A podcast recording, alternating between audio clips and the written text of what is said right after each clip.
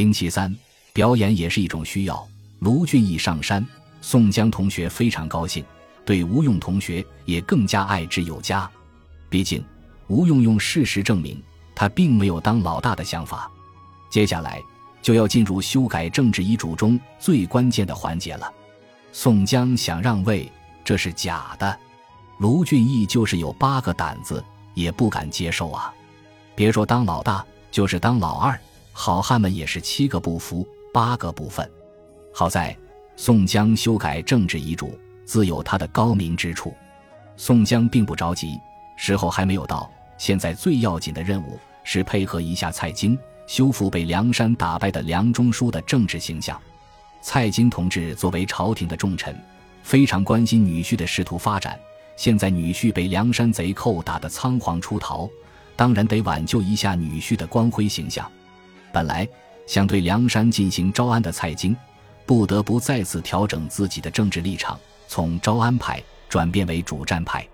蔡京的想法，并不是一定要找多厉害的人杀到梁山剿灭贼寇，当务之急是找几个人带在梁山手里。这时候，他女婿梁中书就有台阶下了。我这不是信口胡说的，是有证据的。第一次大名府告急的时候，蔡京很发愁，不知道找谁才能剿灭梁山。现在蔡京忽然觉得打梁山不是什么难事了，他有了合适人选。蔡京这次并没有私下召集武将举荐，而是在皇帝面前直言说打梁山很容易，根本不需要正规部队去打，只需要两个小小的团练使就能搞定。皇帝不愧是脑残的代言人。听蔡京这么一忽悠后，龙颜大悦。既然如此，就派他们去吧。满朝文武都被皇帝的自信逗乐了，因为他们都知道，这两个名不见经传的团练使去攻打梁山，就是鸡蛋碰石头，学名以卵击石。可是蔡京同学很高兴，因为只要这两个人被打败了，梁中书的个人形象还会继续高大。因为不是我女婿无能，是敌人实在太强大了。如此一来，梁中书的仕途仍然会一马平川，前程似锦。这两个团练使分别是丹平，善用决水进兵之法，人皆称为圣水将军；魏定国精熟火攻之法，上阵专用火器取人，因此被呼为神火将军。不过，蔡京这么做，也许还有另一层深意，他们也许是蔡京的心腹，有意要在梁山当卧底。这两个团练使除了战斗力不高之外，还是关胜同学的熟人。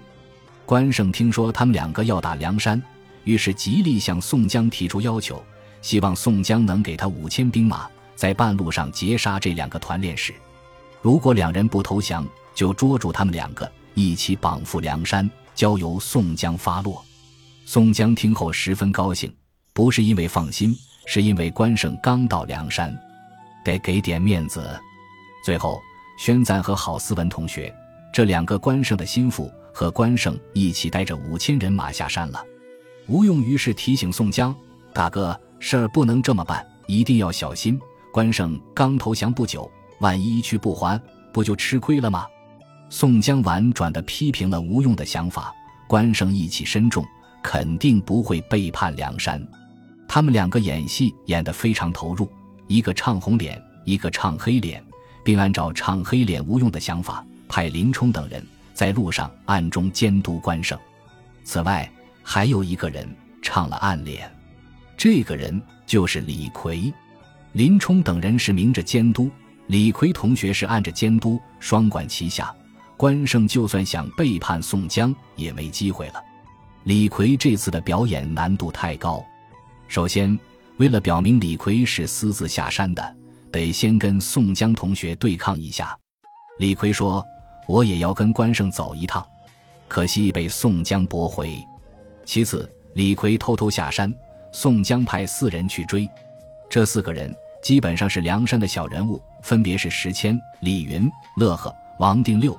他们就是追到了，谁敢让李逵回来？果然，石谦追到了。可李逵哪管他？他此行有重要的任务。是石谦他们明白不了的。再次，李逵在路上杀了人，被杀的不是外人，是一只想投靠梁山的韩伯龙。这不是为了逞一时痛快，是为了证明，他是一个无法无天的人。那么偷偷下山，就十分贴切地符合了他的性格。书中说，李逵来到一家梁山连锁酒店吃饭，不想给钱。韩伯龙同学出场了，他一直在江湖上打家劫舍，加入梁山这么大的组织很不容易。现在发现有人敢在梁山连锁酒店里吃白食，当然要好好表现一下。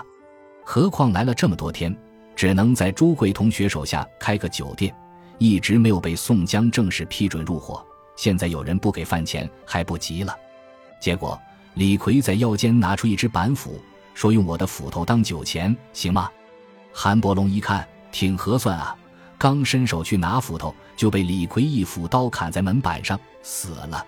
很多人奇怪，李逵经常拉人入伙，为什么把主动投靠梁山的韩伯龙给杀了？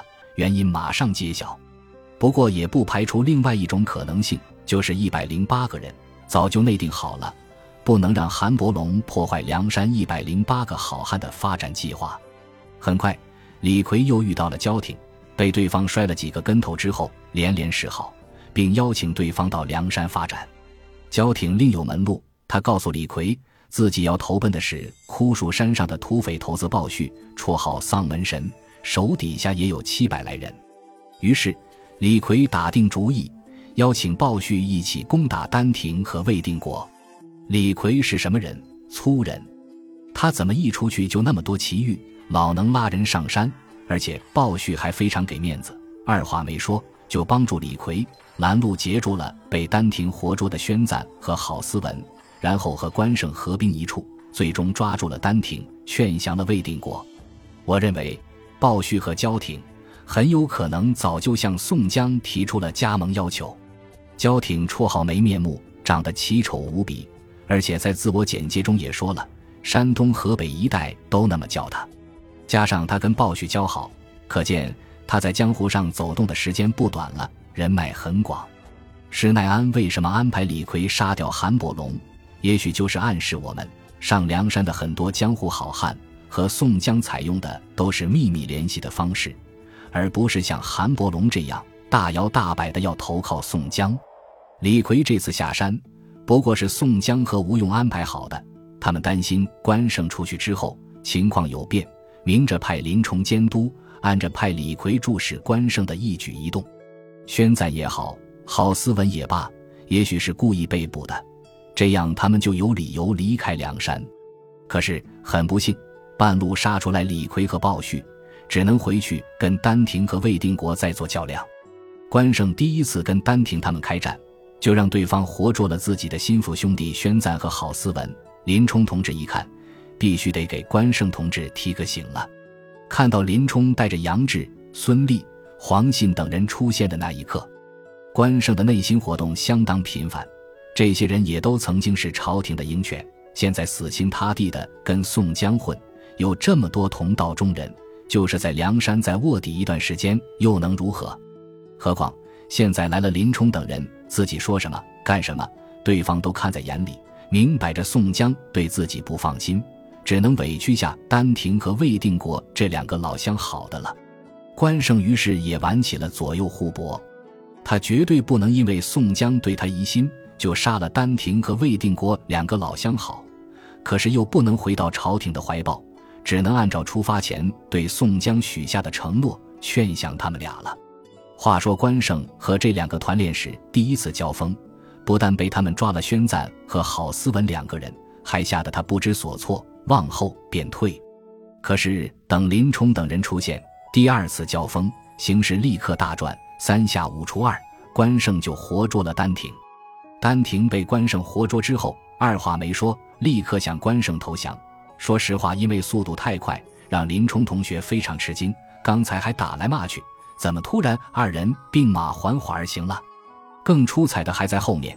关胜把魏定国包围之后，丹亭告诉以关胜和林冲为首的好汉，此人只为定国，是义勇之夫，攻击的紧，他宁死必不辱。事宽即完，极难成效。小弟愿往县中，不必刀斧，用好言招抚此人，束手来将，免动干戈。这话不但把魏定国捧到天上去了，连丹亭自己也给好好打扮了一番。他和魏定国是好兄弟，什么不必刀斧，吹牛吹习惯了的人，有时候就是这么不要脸。这话说完，林冲等人都没好意思表态，但关胜同学大喜过望，立刻让丹亭出发招抚魏定国。